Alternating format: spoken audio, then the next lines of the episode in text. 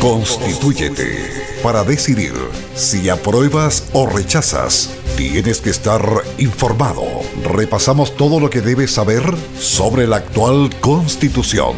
El plebiscito constituyente del 25 de octubre y las opciones que puedes elegir cuando llegues a las urnas.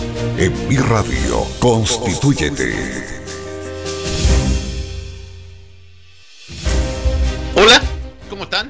3 de la tarde con 3 minutos de una jornada de día martes 13, para mi gusto muy fría. Lo habíamos dicho en la mañana, en el buen día, que la temperatura máxima iba a alcanzar los 16 grados. 15 grados la temperatura en este minuto en la de Coquimbo, en Ovalle 16, 21,3 en Combarbalá, con la diferencia que allá, eh, según el SEASA y Sol, 16,8 en Illapel, fría jornada, por lo menos acá en la Serena Coquimbo. Muchachos, no nos queda nada.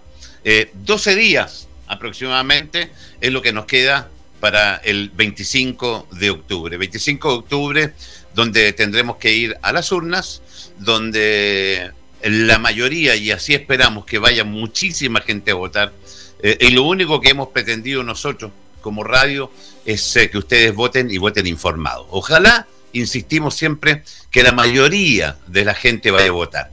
En esta eh, dinámica que tenemos, el martes lo dimos vuelta, pero eh, hoy volvemos a hacer los martes de debate, donde presentamos dos personas eh, que son ciudadanos, eh, que presentan sus posturas. voy a partir, debería partir por la mujer, pero me dice Andrés, antes voy a saludar a Jonathan Valenzuela, que está en los controles, y Andrés Moraga, el productor periodístico de Constituyete. Un abrazo, muchachos, para ustedes. Debería partir por las mujeres, pero me dicen que está conectado el varón. Todavía no está conectado la dama, así que voy a saludar. Recordarle a ustedes que ustedes pueden participar de esta conversación. ¿Cómo? Haciéndole preguntas a los panelistas. Al más 569 6169 6073. La modalidad es bastante simple. Nosotros les vamos haciendo preguntas. A ambos son las mismas. Y eh, durante dos minutos hay una campanita que la maneja don Andrés Moraga y después la otra contraparte tiene derecho a replicar eh, dicha respuesta durante un minuto. Eh, y al final del programa lo que hacemos es dar las, las preguntas de ustedes, de los auditores, para que nuestros invitados tengan la posibilidad de contestarla. Lo más probable que la próxima semana, eh, tenga, tengamos eh, eh, un programa, una parte del programa dedicado a las condiciones en las cuales hay que ir a votar. que hay que llevar lápiz, hay que llevar guante, hay que llevar mascarilla, qué tipo de lápiz, qué tipo de mascarilla, etcétera. eso lo vamos a hacer durante la próxima semana cuando ya estemos encimita. recordándoles que la votación es el 25.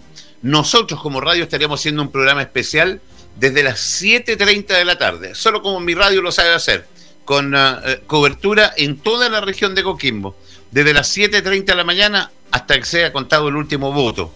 Eh, eh, equipo completo, completísimo, distribuido. Ya, voy a partir saludando al varón primero mientras terminan de conectar a, a Evelyn. Felipe Cárcamo Felipe Cárcamo Moreno por la madre. Siempre debería uno llevar el apellido de la madre primero. Yo, yo siempre he pensado aquello, pero ya está. Eh, sociólogo de profesión, estudiando magíster en sociología en la Universidad Alberto Hurtado, eh, participa en Alianza Humboldt, pro defensa del archipiélago de Humboldt. Felipe, gracias por acompañarnos. Bienvenido a Constituyete. Hola a todas y todos. Eh, bueno, un gusto y gracias por la invitación. Y sin duda, Roberto, creo que este es un espacio súper importante, ya que además es una radio muy escuchada en la región. Y porque además quedan exactamente como señalaba en un principio, 12 días, ya el, cronómetro está en marcha. Y además, como lo que señalaba respecto al apellido, exactamente, y trato de nombrar los dos apellidos por correspondencia a la madre y al padre. Así, que eh, muchas gracias por la invitación y aclarar todas las dudas y el diálogo con, con con, la gente y, con, y, también con la, con la otra chiquilla, así que Con la Evelyn, que ya la voy a presentar. Evelyn.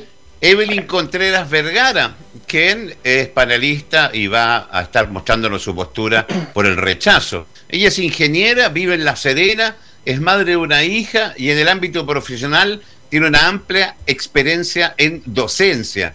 Actualmente milita en la UDI, donde se desempeña como coordinadora regional de mujeres y vocera por el rechazo. Eh, ¿Qué tal, eh, Evelyn? ¿Cómo estás tú? Eh, bienvenida también, pues. Hola Roberto, ¿cómo estás? Muy bien, gracias por la invitación. Un saludo también a Felipe, con quien vamos a estar conversando hoy. Eh, contenta de poder estar participando hoy y poder eh, también manifestar mi postura sobre el tema del plebiscito que se nos viene muy pronto. Eh, la idea y la dinámica se las voy a explicar rápidamente para que la entendamos. Se va haciendo las mismas preguntas, exceptuando cuando se hagan las preguntas de la gente, de los auditores. Eh, se le da dos minutos, hay una campanita que la maneja Andrés Moraga, que es el que la hace sonar.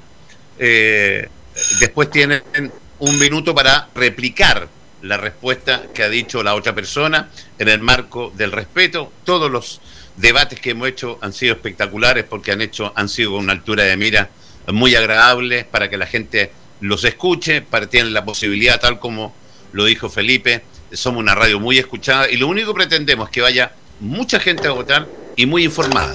Esa es la única pretensión de este programa. ¿Ok?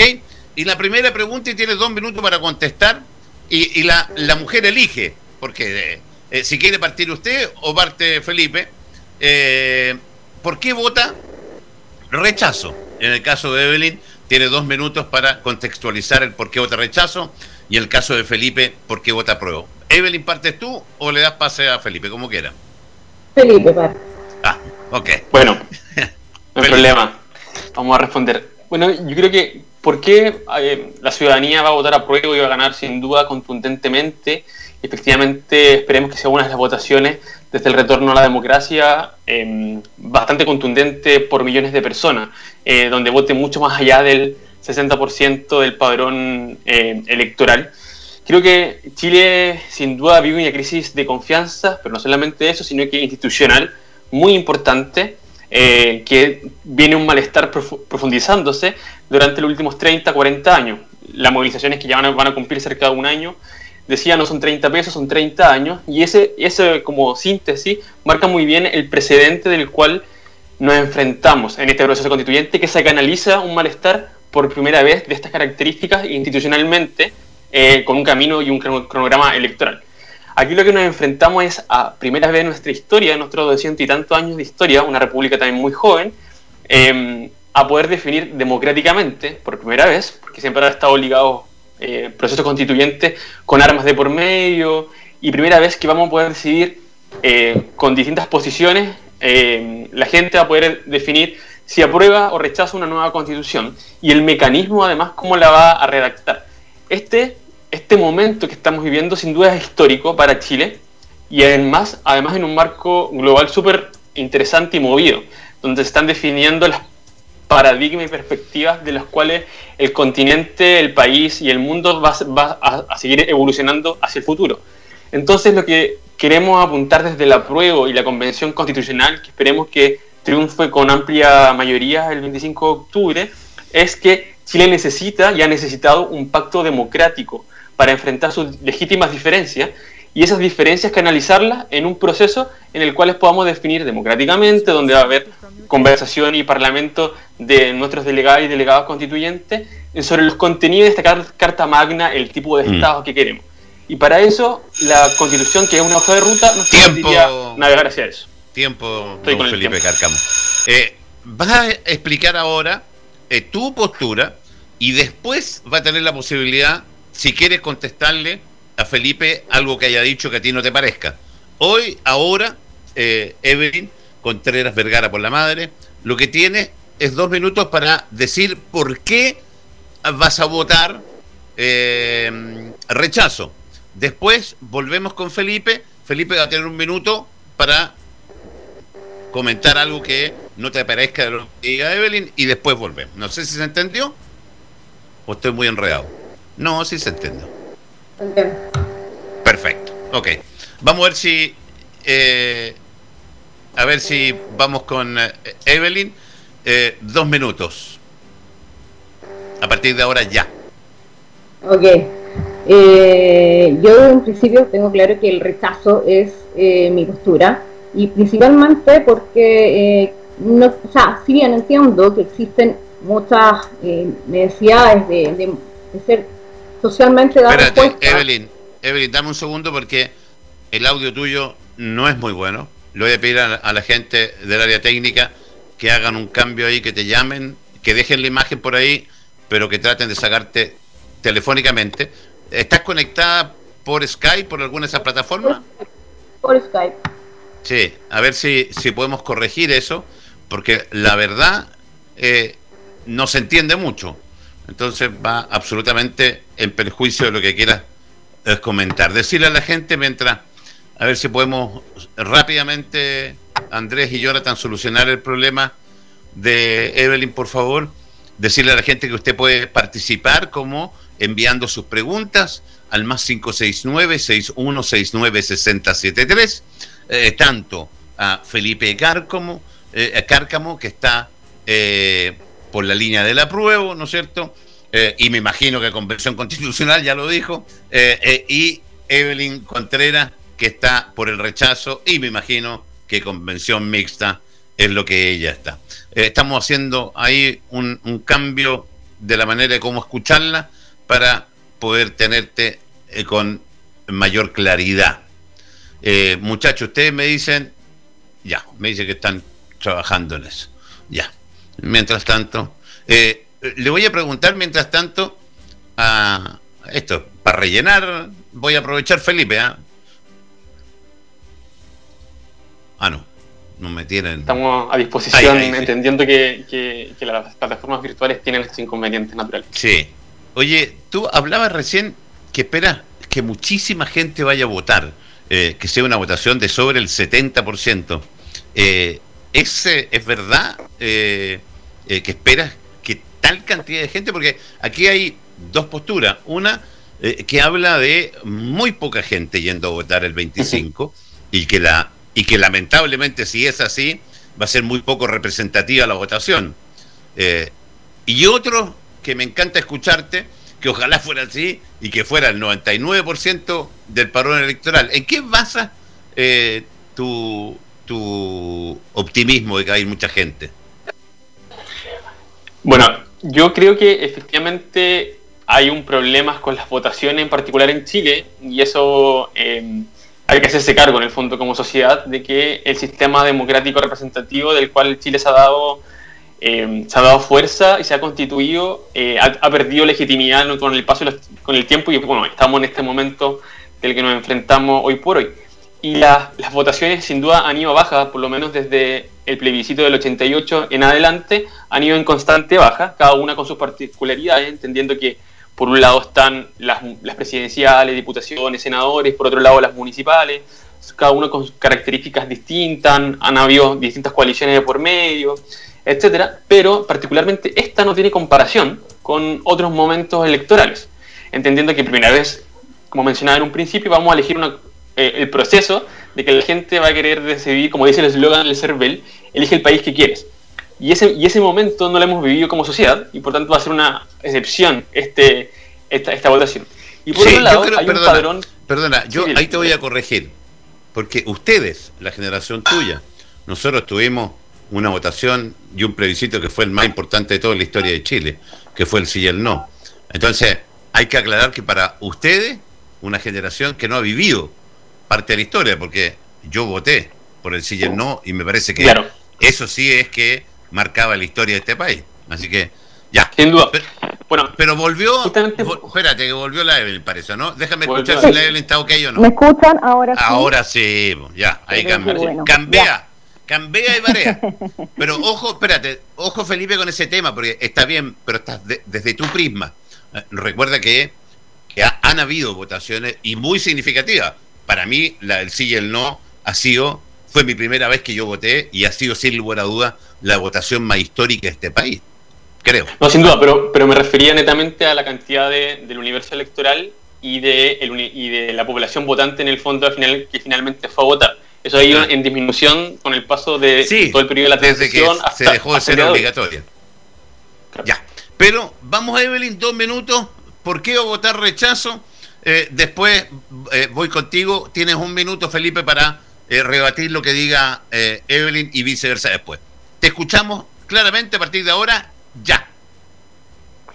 Bueno, te, decía Roberto que si bien tengo súper claro que hay que dar respuesta a las demandas sociales, hay que dar respuesta a, muchas falencias que tenemos hoy como sociedad, eh, para mí la ruta no es una hoja en blanco.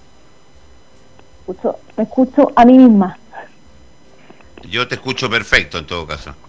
Ya, la, la ruta no es una hoja en blanco. Yo creo que para poder mejorar no podemos destruir. O sea, no me hace sentido partir desde cero si ya hemos tenido una constitución que nos ha brindado eh, una estabilidad económica, nos ha brindado un crecimiento como, país durante todos estos años. No podemos echar abajo todo lo que hemos construido para partir desde cero y empezar a dar respuestas desde ahí a las demandas sociales. No tiene sentido, por una parte. Y por otro, eh, en este momento no es una prioridad como país. O sea, la gente lo que quiere ahora es generar empleos, poder volver a retomar una economía que se vino abajo desde el estallido social y ahora con una pandemia por medio. Entonces, eh, empezar ahora a redactar una constitución tampoco es una prioridad país. Así que, por ese otro lado, también a mí me, me, hace votar rechazo. O ahí lo tengo claro. Hay mucha gente que por sentido común va a votar rechazo, porque en este rato, eh, como te digo, aparte, es un, es un proceso que se instauró o que se inició desde, desde la violencia, desde, desde un estallido que fue provocado por, por violencia, por desórdenes sociales. Entonces, para mí eso también le, quita validez a esto. ¿Hasta ahí? Usted decide si puede sí, ocupar. ¿Le queda tiempo, Roberto? Le queda tiempo todavía, hasta que escuche unas campanitas sonar. Perfecto. Bueno, y, y en otro, eh, otro aspecto importante también a considerar es que eh, vamos a tener una constitución que si bien le estamos vendiendo humo a la gente, o sea, yo no estoy vendiendo humo, la, la gente que está por la prueba, dice que va a ser una constitución que la van a escribir todos, y esta es una constitución que la van a escribir políticos. Acá las personas que van a escribir la constitución van a ser elegidas por los partidos políticos para ese fin, y lo otro es que una constitución debe ser escrita por personas... Ahí está, ahora sí, ahí te llegó las campanas. Ok, eh, rápidamente, Felipe, un minuto para rebatir lo que dijo eh, Evelyn. Perfecto, sí, varias cosas. Yo creo que eh, hay hartos puntos que pone la derecha, en particular la UDI y algunos que además han sido, se han ido disminuyendo la cantidad de gente de, de su sector que va por el rechazo y ha aumentado la cantidad que va a la prueba, porque entendemos como sociedad, transversalmente, independiente de la ideología, es que en Chile necesita un nuevo pacto social. Y ese pacto social, ¿cómo se construye? La constitución no solamente es el marco legal y el paraguas legal que, que alberga eh, un país, sino que además es un acuerdo político y social. Y eso es lo que Chile necesita para poder superar esto, porque efectivamente, incluso si llegase a ganar el rechazo, ¿Qué pasa al día siguiente, el 26? ¿Cómo solucionamos los grandes temas cuando efectivamente los grandes problemas del país, cuando incluso con esta constitución ilegítima del 80, hemos intentado avanzar en reformas estructurales en los sistemas de pensiones, código de agua, hay un sector que se ha puesto contundentemente año tras año, incluso en este periodo que hablaban de rechazar para reformar, se estaban oponiendo a reformas que iban a avanzar en, mínimos eh, que fueran a puntos solidarios de, sociedad. Y frente a eso, una constitución, una nueva constitución que nos permite mirar hacia el Chile que queremos de acá a 100, 200 años. Y para eso necesitamos este proceso. O sea, legítimamente, tiempo, Evelyn. Tiempo, Felipe. Eh, Evelyn, en base a lo que dijo antes por el apruebo o en base a lo que te dijo ahora, eh, un minuto para contestarle a Felipe. En base a lo que dijo ahora, porque lo que dijo. Como tú quieras. No, escuché mucho. Eh, como tú quieras. Bueno, Felipe, tú, tú dices que, hay que, que, la gente lo que quiere es un nuevo pacto social. Yo creo que. A ver, dame un segundo, a ver si la gente, los técnicos, a ver si solucionan un rebote que hay ahí. O, o, o, alguno de ustedes está escuchando muy fuerte, Evelyn, o no? ¿Está escuchando Yo por tengo audífono? en silencio al, al, computador. Ya, ok. ¿Ahora me escuchan bien? Ay, perfecto. Felipe, tú, tú dices que la gente lo que quiere es un nuevo pacto social. Yo creo que la gente no busca eso. Lo que buscan es que les den soluciones, soluciones a temas súper concretos como mejorar la salud, tener una mejor educación, tener eh, mejores garantías sociales, poder tener eh, igualdad de oportunidades en, muchos aspectos que te permitan crecer, pero pero no un nuevo pacto social. O sea, yo no he escuchado a la vecina decir, oye, sé que estoy súper mal, necesito un nuevo pacto social. No, no, no, no, no me ha sentido lo que tú me estás diciendo. Lo que creo es que sí la gente necesita soluciones, y necesita soluciones concretas y ahora, no soluciones para dos años más. Estamos hablando que elaborar una nueva constitución son dos años, un proceso que dura dos años donde tenemos que poner eh, a trabajar a más de 150 personas. ¿Me escucha algo? Sí, que podría ser más, te digo. Y más, y más de dos años, donde van a estar más de 150 personas a cargo de redactar una constitución que no se van a poner de acuerdo la primera, donde van a haber los mismos conflictos que tenemos hoy en el Congreso y que se van a traspasar a una asamblea donde van a estar trabajando los convencionalistas. Entonces, no va a ser un proceso complejo que puede durar mínimo dos años y la gente lo que necesita es una solución ahora. Yo creo que la señora que está esperando en la lista para poder ser operada, la señora que está esperando en el consultorio necesita una solución ahora. Hacer cosas que son temas, materias de ley, que se pueden solucionar de manera mucho más rápida, de manera mucho más efectiva y no tener que empezar con una hoja en blanco. Tiempo. Tiempo, tiempo, tiempo. 15 con 24. Eh, principales argumentos que le parece que es una falsedad absoluta de parte de la otra parte, no sé si se entiende, en el caso de Felipe. Eh, el principal o los principales argumentos que te parece que eh, son de falsedad absoluta, que usa el rechazo para convencer. En el caso de Evelyn, ¿cuáles son los principales argumentos que te parece que son una falsedad absoluta de parte de la prueba para convencer? Parte Felipe, tienes dos minutos, después tienen un minuto cada uno, anoten para rebatir lo que dice el uno y el otro. A partir de ahora, eh, dos minutos, eh, principal argumento que le parece que es una falsedad absoluta en, eh, los, en las razones de la otra parte. Perfecto. bueno, el tema de la hoja en blanco, yo creo que hay un sector político del país que ha intentado meter miedo literalmente con la hoja en blanco. La hoja en blanco lo que significa finalmente es que la, convención constitucional o, la convención mixta no se va a regir por eh, la actual constitución, sino que parte desde ese momento, desde esa convención, decidiendo sobre el futuro del país. Sin embargo, eso no quiere decir que Chile se vaya a salir de los tratados internacionales ya asumidos porque Chile es parte de estos convenios. Entonces van a haber pisos mínimos que están asegurados en cualquier país democrático como lo es Chile. Eh, con todas las deficiencias que tenemos, pero que somos parte de los tratados internacionales. Yo creo que eso de la hoja en blanco efectivamente eh, es un miedo que es insensato y que uno preferiría que, que, esté a la altura sobre los contenidos que vaya a instalar la nueva constitución. Eh, lo siguiente, el rechazar para reformar. Dame un segundo, Felipe. Cuando yo me meto, se para el, el tiempo. Te voy a echar una mano más, ah, porque he aprendido mucho con el abogado. hay varias cosas de la actual constitución que se mantiene que son intocables. Por eso lo de hoja en blanco es falso. No solamente eh, los tratados internacionales. Hay varios temas de estructura de, de país, de Chile, de constitución, que se mantienen. No es una hoja en blanco. Eh, pero te lo agrego porque tú hablabas solo de los temas internacionales. No, hay varios temas eh, que se mantienen.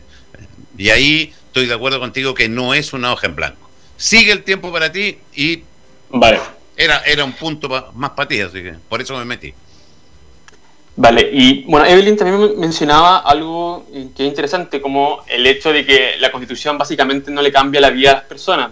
Recordemos que en el país vivimos nuevamente una crisis institucional importante eh, y de confianza, que no solamente sucede con un hito muy importante el 18 de octubre del 2019, sino que recordemos movilizaciones sociales que han venido impugnando al, sistema institucional de hace harto tiempo, particularmente durante esta década, concentrado en el 2009 en adelante, con fuertes movilizaciones de medioambientales, estudiantiles el 2011, como, como olvidarlo, y de ahí en adelante se han venido escalando una serie de movilizaciones muy fuertes, incluso en las presidenciales del 2013, el tema constituyente era un tema ya, eh, pero que no, se, que no se atajó o se atajó en, cierta medida con el proceso constituyente de Bachelet 2. Eh, algo importante también es que actualmente en nuestras instituciones, instituciones tenemos trabas como eh, es un tercer parlamento que vendría a ser el Tribunal Constitucional y que han sido reformas que han venido a ser bloqueadas por el Tribunal Constitucional y que finalmente tiempo, es como un tercer congreso. Tiempo, tiempo, tiempo, querido Felipe. Eh, Evelyn Contreras, eh, principales argumentos que le parece que es una falsedad absoluta de parte de eh, los comandos de la prueba que utilizan para tratar de convencer. A partir de ahora, ya. Escuchaba eh, a Felipe que le quita toda validez a la, a la constitución actual. Y, y para mí la constitución actual, eh, como ya lo dije, una constitución que nos ha llevado a, crecer como país, que tiene bases sólidas. Eh, y no solo eso, una constitución que fue reformulada en el gobierno de Lago. La pregunta, eh, Evelyn, la pregunta es, principales argumentos que le parece que es una falsedad de parte de la campaña de la prueba. Lo que menciona Felipe, que es que, que quita toda validez a la constitución actual, dice que es una constitución Ah. que no que no es válida porque no, no, no es democrática, que, que, no, que fue construida eh, sin principios democráticos. Y para, y para mí una constitución que fue firmada en el gobierno de Lago es una constitución democrática, una constitución que no solo la firmó Lago, la firmaron todo su gabinete, la ministra Poroste, por ejemplo, la firmó. Yo no creo que ellos hayan eh, reformulado una constitución y hayan puesto su firma a un documento que fue creado fuera del, del, ámbito de la democracia y que no y que no lo hayan y, y que al, al, haberlo firmado no, no sea legítimo. O sea eh, eso para mí es una falsedad absoluta de que está diciendo Felipe. Solamente porque claro justamente un gobierno que es oposición para nosotros en este rato no no creo que haya por lógica firmado un documento ilegítimo. Eh, es lo que más me llamó la atención del argumento Felipe ¿Eso nomás? Eh, sí. Eh, Felipe tiene un minuto para contestarle a, a, Evelyn. Sí, a propósito de lo que decía Evelyn, recordaba el informe del Programa de las Naciones Unidas del 98, el 2002, donde ya hablaban de un malestar cultural en la sociedad chilena. Y ese malestar cultural, incluso los gobiernos de la transición no se hicieron cargo profundamente, pero eso ya venía hace, mucho tiempo dando. Eh, posteriormente, este mismo informe en el 2015 habla de la repolitización de la sociedad chilena, en donde paralelamente nos encontrábamos con fuertes movilizaciones sociales en las calles, callejeras, protestas, organizaciones, nuevo tipo de coaliciones políticas, nuevas formas de hacer, eh, política, y eso nunca tuvo una can canalización institucional, o, o la tuvo, pero fueron siempre paradas en el Congreso o los distintos espacios de las instituciones a nivel regionales, locales, municipales, eh, y en este caso el Estado Nacional. Entonces, la pregunta también para Evelyn es si hay una demanda que ha sido constante de la ciudadanía desde el rechazo, ¿cuáles son, ¿cuál es el contenido que ustedes están poniendo en solucionar esto? Porque si, gana, si llegase a ganar el rechazo, ¿cuál es, cuál, es la, ¿cuál es la medida que ustedes se quieren hacer cargo de este malestar? Porque este malestar no, tampoco se soluciona con el apruebo ni la convención constitucional, constitucional sino que es un camino Tiempo. para ir solucionando un tema Tiempo. que es mucho más profundo. Evelyn le quiere contestar a Felipe, te dejó emplazada una pregunta. Sí, Felipe. O sea, eh, la, las demandas sociales se pueden eh, responder por, por temas que son materias de ley. O sea, hay proyectos de ley que están estancados durante mucho tiempo, por ejemplo, el, el tema del cáncer. A ver si mutea el computador, quería. Hay un audio ahí que está. Ahí sí. Ahí sí. Entonces, como digo, hay proyectos de ley que llevan estancados en el Congreso muchísimo tiempo y, y que pueden solucionar ahora problemas que son los que tú estás mencionando como las demandas sociales urgentes. Eh, en ese sentido, ¿qué es lo que se ha hecho el rechazo? Justamente es rechazar para construir, rechazar para reformar, rechazar para mejorar. O sea, lo que necesitamos es mejorar lo que tenemos actualmente, pero no destruir todo lo que tenemos actualmente. Eh, y, lo que tú y todo lo que tú mencionas como demandas sociales en, en este rato, lo que alcancé a escuchar, son cosas que se pueden solucionar con proyecto de ley. Son materias de ley y no necesariamente materias relacionadas con cambios constitucionales. Eh, por eso, o sea, más que cuál es la propuesta del rechazo en ese sentido es poder construir en base a mejorar lo que ya tenemos. Y, como decía... Eh, tiempo, tiempo, Evelyn. Eh, eh, ¿Tú igual estás de acuerdo que se puede reformar, Evelyn, sin la necesidad de construir una constitución? Sin necesidad de poder construir, o sea, destruir una constitución, destruir. es lo que plantea. En base a eso, para poder llegar a la pregunta, estimado Felipe Cárcamo, Moreno por la madre, ¿cuáles son los tres principales tópicos, tres, a tu parecer, eh, que hay que cambiar eh, en la Constitución. En el caso tuyo, para vamos a construir una nueva Constitución, ¿no es cierto? En el caso de Evelyn, las tres principales reformas. En el caso tuyo, vamos a escribir una nueva. Entonces, dime, ¿cuáles son los tres tópicos indispensables, los primordiales que hay que cambiar? ¿O que cambiarías tú? Claro. Claro, porque este en el fondo se lo, lo va a decidir la Convención Constitucional, constitucional y en un debate mucho más profundo. Punto de vista. Bueno, lo que estamos planteando es tu punto de vista. Solamente para responderle a Evelyn, bueno, hay una hay, un tema que ella decía que es una, que constitución de Lagos, no es una constitución, constitución de Lagos. Lo que hizo el gobierno de Ricardo Lagos en 2005, y lo cual eh, efectivamente hizo la firma, fue para sacar los enclaves autoritarios que tenía esta constitución pero esta constitución sigue manteniendo el origen y la estructura de la dictadura, exactamente igual. Frente a eso, se le han hecho una serie de reformas, únicas creo que a nivel global, y eso también es preocupante, porque si queremos, si queremos tener un pacto y una sociedad y que no esté constantemente reformando su constitución para llegar a acuerdos, necesitamos una constitución que la valiemos entre todos. Eh, y ahora frente, y ahora eh, frente a, la, pregunta, porque está ahí, a la pregunta que decía Los tres elementos principales, lo cual cambiaría o escribiría una nueva constitución? Sí, hay un tema que ha sido sin duda, em, sin duda una de las demandas ciudadanas más, más, claves y son los derechos sociales o bienes públicos. Em, bienes, públicos que estén garantizados por, el Estado. Eh, educación, salud, vivienda, derechos derecho, eh, del agua o derechos también incluso de, la naturaleza.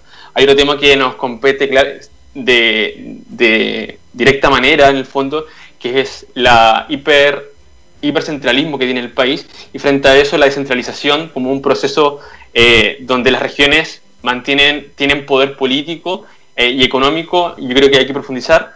Eh, un Estado federal. no, no, no, no, sé si necesariamente federal, yo soy más partidario de la idea de un Estado semipresidencialista, pero eso significa que las regiones tengan poder de decisión relativo mm. frente al poder central. Y por último, el régimen presidencial. Eh, hoy por hoy Chile peca de, a, raíz de esta descentralización eh, un hiperpresidencialismo que es que afecta sin duda la vida cotidiana de las personas, donde, por ejemplo, en, la pandemia actual hemos tenido que ceder eh, constantemente a las solicitudes que la región metropolitana señala. Incluso en la misma región, en las comunas principales como La Serena, Coquimbo y Ovalle, por ejemplo, tienen mayor capacidad de movilización y de autonomía frente a las otras comunas de la región donde quedan a la deriva de la decisión de, estas comunas. Entonces, hay un tema en que, hay que darle curso si es que el país quiere, eh, quiere enfrentar sus problemas con todo lo anterior, es la descentralización, el régimen, cambiar el régimen presidencial que tenemos y lo, la, la opción de los derechos públicos o bienes públicos. Eh, cuando habla de cambiar el régimen presidencial, eh, cambiarlo a, a qué tipo de régimen? Podría ser perfectamente uno semipresidencial, por ejemplo. Hay, eso, eso hay, hay, hay, varias materias, ¿no? en el fondo que hay un régimen único ni hay dos opciones. que o sea, no tener un Estado como tenemos hoy día, donde hay un presidente que tiene mm, tanta, tanta, tanto peso. Tanto poder, sí. Y, por ejemplo, tener un Congreso que, que tenga también un mayor peso, eh, o gobiernos regionales que tengan mayor peso también. Y creo que hay, aquí lo que hay que apuntar también en, esta, en, todo esto, lo que mencioné anteriormente, es la democratización del país. Y eso significa que haya más actores en la cancha eh, de los distintos colores políticos, porque el problema, además de esta constitución que es ilegítima, que fue construida por hombres, en dictadura, etcétera, y que no haya padrón electoral, es que además eh, se deja, es una constitución ideológicamente construida para un sector político del país y que deja fuera a gran parte de la ciudadanía. Y eso es lo que esta constitución y nuestro sector incluso está promoviendo es que estén todas y todos construyendo esta constitución, literalmente. Sí, te, voy a hacer, que, te voy a hacer, queremos avanzar. Te quiero hacer una, una pregunta. ¿Esa nueva constitución eh, garantiza una calidad de atención en, la salud? Es una pregunta, ¿cierto? Sí. Sí, porque tú hablas de eh, tú hablas del acceso a la salud y tú hablan de acceso a la salud, acceso a la educación como un bien, pero y como un derecho único. Eh, porque, estamos hablando en el fondo de derechos sociales garantizados que hoy están sí, externalizados. Pero yo estoy hablando, yo estoy hablando de el servicio, no el derecho.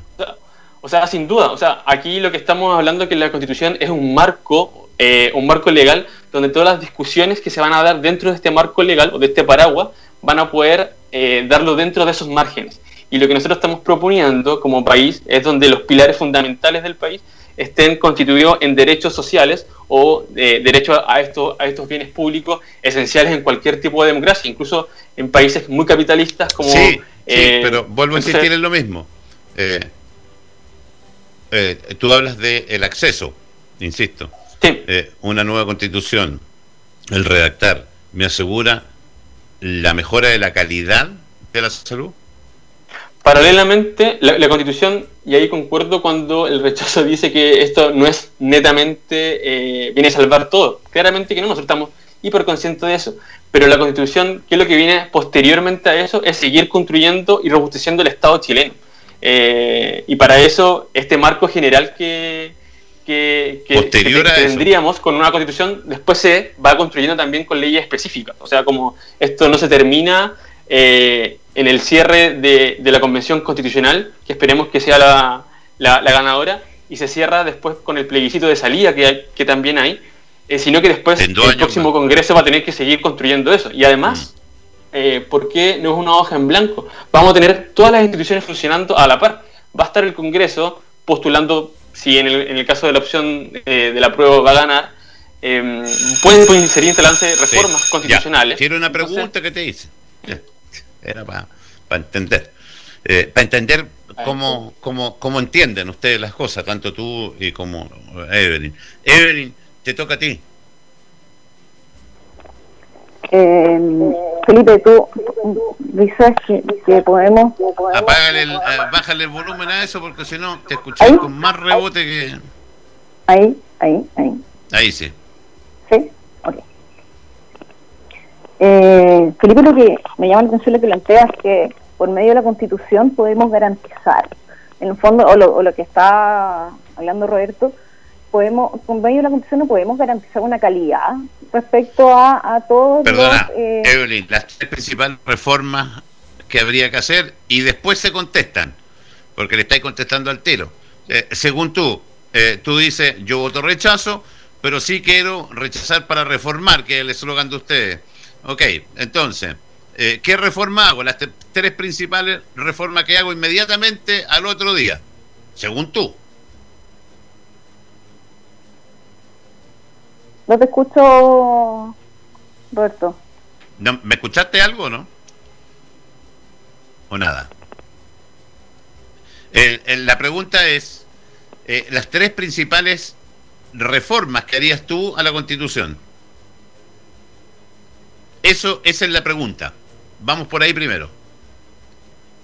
Sí, bueno, lo que, lo que, sí, ahora, ahora escuché garantizar eh, o, darle más fortaleza a, a lo que es eh, los, lo que lo que lo que tienen las demandas sociales, que es poder mejorar cosas súper básicas como, como salud, educación, pero en el fondo es reforzar. ¿Aló? Si te escuchamos bien, te escuchamos bien.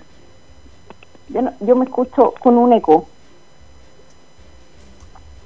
Eh, vamos a hacer una cosa eh, muchachos ahí en, la parte técnica. saquémosla solo por teléfono, eh, sin imagen para facilitar el diálogo, porque si no vamos a estar ahí con, con un cuento que va a ser más complejo. Entonces, saquémosla solo telefónica, mientras tanto... Eh, ya, dale. Más fácil. Eh, Y mientras tanto, yo voy a invitar a la gente que, eh, eh, que hagan sus preguntas al más 569-6169-6073, eh, tanto para Felipe Cárcamo como para Evelyn. por aquí ya había una para Felipe, sociólogo de profesión, estudiante magíster en sociología de la Universidad de Hurtado. Por aquí había una pregunta para ti. ¿Y dónde se me quedó? No sé es que me la mandó la Andrés, pero no sé dónde me la mandó, porque me habla por tantos lados que voy a buscar. A ver. Para Felipe esta pregunta, ¿por qué ustedes se dieron cuenta ahora que la constitución no estaba bien, siendo que usted mismo dice que viene de muchos años? La pregunta es, ¿por qué no la cambiaron antes? Una, una, una buena pregunta. ¿Por qué cambiaron antes? Efectivamente se ha, querido cambiar hace harto tiempo la constitución. Recordemos incluso cuando las fuertes movilizaciones del, 80 del 83 en adelante, eh, el 86, ya incluso antes de, que se llegara el plebiscito del 88, que fue el último plebiscito que, Chile vivió, eh, habían demandas por una asamblea constituyente, una nueva constitución. Estas se postergan entendiendo que había habían cuestiones que era pasar de una dictadura a una democracia y lo que conllevó eso. Pero posteriormente, durante la transición, pero ya entrado a los 2000, la demanda siguió estando presente, y, pero en particular con las, con las demandas del 2011 en adelante, con las demandas estudiantiles, donde ponen, si ustedes recuerdan, la demanda estudiantil y las grandes movilizaciones que llenaron las calles, La Serena, Coquimbo, etc. Eh, demandar una nueva constitución o ciertas reformas estructurales al país para financiar la gratuidad de la educación, etc. Y dentro de eso, ¿cómo se canaliza esta, esta movilización en el 2013 particularmente, eh, en esas primeras eh, elecciones presidenciales, distintas eh, alternativas al, oficialismo proponían ya una, una hoja de ruta en el fondo para una nueva constitución. Si han habido muchos intentos, el problema es que hay un sector que siempre se ha opuesto a que eso suceda. Y, ya, en, 2018... esa es la respuesta correcta. Esa es la respuesta. hay un sector que no ha querido avanzar en los cambios. Por ahí va la cosa, y, porque efectivamente esta constitución lo y, y por qué la gente incluso llegamos a este momento, esto se puede haber solucionado de otra forma o se puede haber solucionado de la misma manera, pero sin un 18 de octubre. ¿Por qué llegamos en el fondo a eso? Es porque las instituciones no tienen respuesta actualmente. Y esta constitución está tan bien diseñada para que para autoprotegerse y para que no hayan reformas y necesita eh, quórums muy altos para eso, es que finalmente tuvo que suceder un 18 de octubre para que la ciudadanía en el fondo demandara eh, transversalmente. bueno, pero ya estamos en el fondo y Felipe, poquitos días ya. Para Felipe, Felipe, no he escuchado primero a nadie que plantee eh, reformas al Congreso. Segundo, en cualquiera de las dos, convención mixta o constituyente, la van a escribir ellos mismos. No creo que ellos mismos vayan a cambiar la constitución, para ellos mismos. Lo veo muy difícil. Déjame volver con Evelyn, que ya está en línea. Evelyn, las tres principales reformas que teoría. Eh, después vamos a, tomar el tema de convención mixta y constituyente, porque ojo, ojo con lo que está diciendo ahí Felipe, porque ellos no van a construir una constitución para pillarse ellos mismos. Eso te lo aseguro que no. Por algo nos dejaron afuera todos nosotros. Ojo con eso, no te equivoques ahí. Ojo, que ahí está la eso. Eh, después vamos a hablar de eso. Espérate, deja que la Evelyn hable y de ahí nos pasamos a constitución mixta o, o, eh, o convención constitucional. Eh, ¿Tiene principal la razón, Evelyn? Eh, Roberto, yo creo que tenemos una constitución que está eh, tan bien formulada, pero lo único que más que reformar reforzaría es eh, el tema de la seguridad social. O sea, tenemos un marco que nos permite tener una seguridad social, pero eh, de, manera, o, está formulado de manera muy amplia. Entonces, quizás por ahí poder mejorar eso y tener de manera más específica, eh, claro, cómo poder ser protegidos o cómo tener una seguridad social más sólida, pero no necesariamente estoy hablando de reformar, sino que de mejorar. Estoy hablando de reforzar, estoy hablando de que tenemos una, una condición que está muy bien hecha, que nos permite eh, poder limitar o darnos la, libertad y limitar lo que es el, eh, el poder político o, o, poder limitar el poder político sí. sobre la sociedad civil. O sea, eh, aquí eh, hablaba, hablaba Felipe de, que tenemos tres congresos, el Tribunal Constitucional no, no es un tercer congreso. Al contrario, acá el Tribunal Constitucional lo que nos permite es justamente poder tener o poder de alguna manera eh, limitar ese poder para poder dejarnos esa libertad que necesitamos como sociedad civil para poder funcionar. Eh, tiene... No, no le vamos a dar minuto porque si no se va a enredar y nos vamos a demorar más. Eh, ¿Convención eh, mixta o constituyente? Contesta Felipe rápidamente. Tiene dos minutos, rapidito. Bueno, los distintos comandos por el apruebo y distintos gremios. Yo también, eh, a quien represento, soy sociólogo y estamos también levantando el colegio de sociólogas y sociólogos acá en la región de Coquimbo. Eh, obviamente estamos por el apruebo y la convención constitucional, que es la segunda opción de la segunda papeleta. Eh, sin duda la convención constitucional, ¿por qué? Varios motivos. Principalmente es porque es una convención donde va a ser 100% electa, donde eh, no van a haber designados como la convención mixta, donde va a haber una mitad que es del Congreso y la otra mitad eh, electa, sino que son 100% electos bajo elección popular.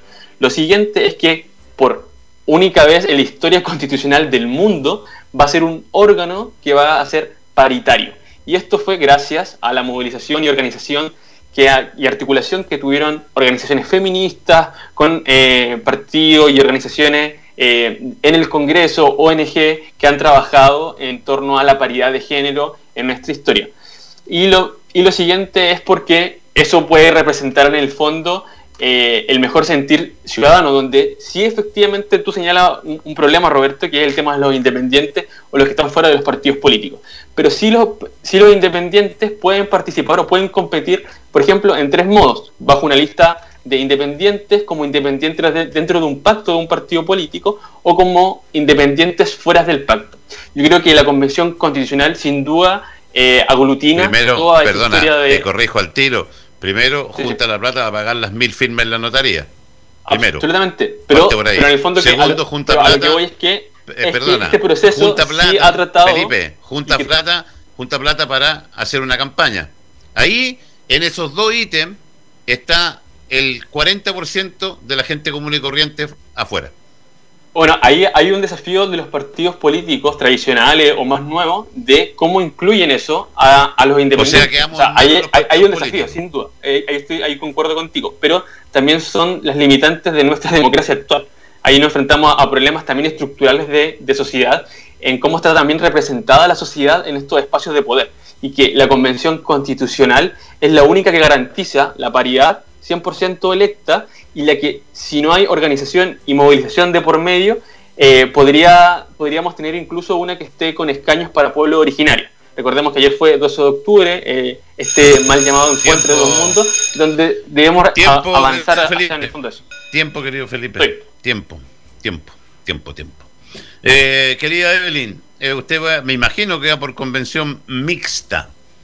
¿Por qué la mixta? Mixta, no, mixta porque algo súper sencillo, Roberto, no necesitamos dos congresos, uno en Valparaíso y otro en Santiago funcionando para poder eh, tener mejoras constitucionales, porque estoy segura de ganar el rechazo.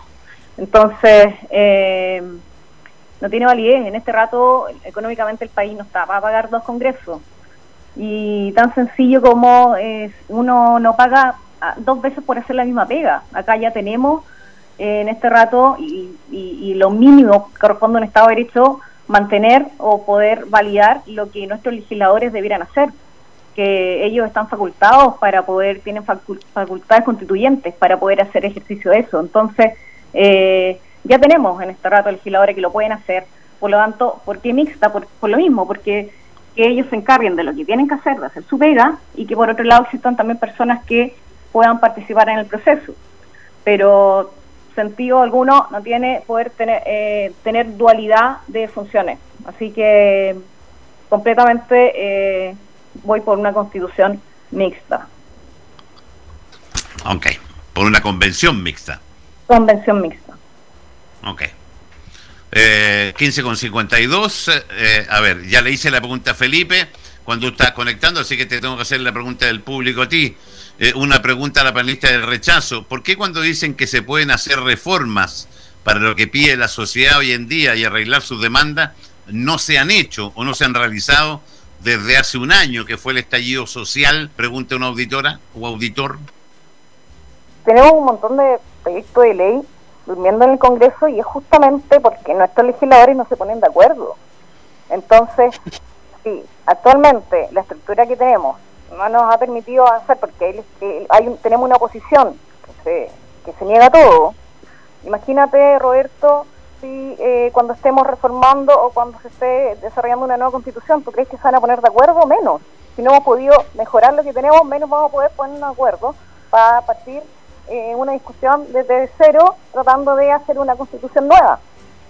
Así que esa es la respuesta.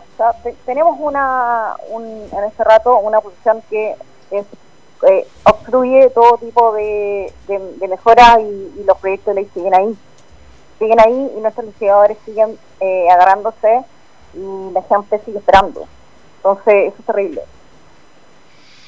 Eh, querido Felipe, tiene dos minutos para libre albedrío para tratar de convencer a la gente primero que vaya a votar y segundo que vote por la prueba, me imagino. Misma situación después para Evelyn. Aprovecha muy bien, muchacho.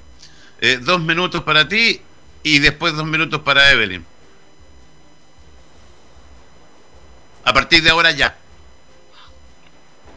Ya, eh, sí, yo creo que hay que hay, que hay,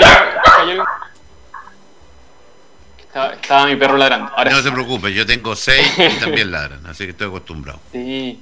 Eh, bueno, me, hace una, una pregunta súper desafiante, Roberto, porque estamos a 12, de, a 12 días ya del, plebiscito y sin duda hay harto temor en la ciudadanía respecto a las condiciones sanitarias. Además, entendiendo que tiene toda una épica este, este plebiscito, no solamente por, por, conquistar una nueva constitución, sino que además porque estamos en, una de las pandemias más grandes que, que la humanidad conozca en, simultáneamente y eso sin duda dificulta este proceso. Sin embargo, yo quiero como eh, a la gente que nos va a escuchar, que nos está escuchando ahora o que nos está viendo, el llamado a que vaya con toda seguridad a que este plebiscito van a ver todas las condiciones sanitarias, sino también usted como individuo vaya y lleve sus cosas, su, su lápiz azul, por, supuesto, pero además eh, su alcohol gel, su mascarilla quirúrgica, eh, como cualquier día que usted vaya al supermercado, el voto es exactamente lo mismo. Y sin duda frente a eso, eh, el llamado es que tengamos conciencia de que por primera vez en nuestra historia, en nuestros doscientos y tantos años de república, muy joven aún, eh, se invoca a la ciudadanía a que pueda participar y consultarle eh, si quiere o no una nueva constitución y el órgano que quiere tener. Ese peso histórico es lo que enfrentamos en 12 días más el 25 de octubre. Nunca, nunca en nuestra historia republicana ha pasado esto. Y obviamente yo llamo particularmente a, la, gente más joven, por la cual yo tengo también, eh, somos coetáneos de edades, eh, llamarlas a votar. Si bien el voto ha sido bastante deshonesto en, lo última, en las últimas décadas, pero el voto sí sirve más hoy, hoy que nunca. Si Chile quiere pasar, eh, quiere darle viabilidad a sus demandas, si quiere tener derechos sociales, esta constitución no lo va a permitir. Si queremos enfrentar el cambio climático, esta constitución no lo permite. Si queremos un Chile que respete los derechos humanos, esta constitución no lo permite. Para eso, una nueva constitución Tiempo. clave. Tiempo, querido. Tiempo. Eh, dos minutos, Evelyn Contreras Vergara. Eh, lo mismo, llame a votar y me imagino a votar por el rechazo también. A partir de ahora ya llamo todos a votar por el rechazo. Si todos votamos, el rechazo gana. Eh, este país yo sé que hay gente moderada, reflexiva, analítica que tiene claro que una constitución de, cero no nos va a garantizar nada bueno. O sea, ¿qué, nos puede garantizar eh, una combinación de activistas políticos, de probablemente rostros de farándula, eh, gente como, no sé, Girardi, que quiere terminar con el derecho a propiedad, gente como Navarro que quiere expropiar los fondos FP, eh, un Atria que quiere controlar políticamente el Banco Central. O sea, qué buen resultado podríamos tener de eso, de esas personas eh, redactando una nueva constitución. O sea, habría que ser muy optimista y muy iluso para creer que esta combinación de personas no van a llevar a un buen resultado o podríamos ser capaces de firmar un cheque en blanco diciendo que ese resultado va a ser mejor de lo que tenemos ahora. Me parece muy iluso. Por lo tanto, yo llamo a la gente a votar rechazo.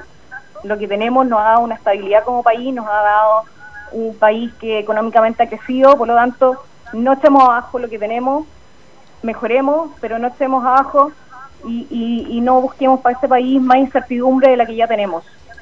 O sea, el país ya tiene una crisis bastante profunda como para seguir teniendo más años de incertidumbre. Así que los invito a votar rechazo. Ok. Querida Evelyn Contreras Vergara y Felipe Cárcamo Moreno, les quiero dar las gracias a ambos por participar de este debate, por la altura de miras, por el respeto a las posturas. Eh, ojalá que siempre pudiéramos conversar así. Muchas gracias, Evelyn. Gracias, Felipe. Muchas gracias, Roberto, por la invitación. Chao, Felipe. Gracias, Felipe. Chau, chau. Chau ambos. Eh, 15 con 58, dos minutos nos separan de las 16 horas. Lo único que queremos que vote, que vote informado, la postura de dos personas, eh, dos ciudadanos eh, que van a, votar. Eh, faltan 12 días para el 25 de octubre. nosotros nos comenzamos a despedir con Constituyete, porque se vienen los dueños de la tarde. que va a estar muy entretenido. Ojo con uh, la pregunta, eh, la pregunta eh, al público, porque yo creo que va a estar muy, muy participativa. Eh, a razón de que han sacado los semáforos en Avenida de Aguirre, ¿cree usted que es una buena solución sacar los semáforos o es, o es reconocer que los delincuentes ganaron la batalla más 569-6169-6073. Mande ya un audio, no muy largo, está la Fernanda, ya presta. ¿Cree usted que fue una buena solución sacar los semáforos a raíz de las manifestaciones que se vienen? ¿O es eh, decirle, nos ganaron ya y nos entregamos? Estamos esperando su respuesta. Nos reencontramos en un ratito. Gracias Jonathan, gracias Andrés, gracias, chau, chau.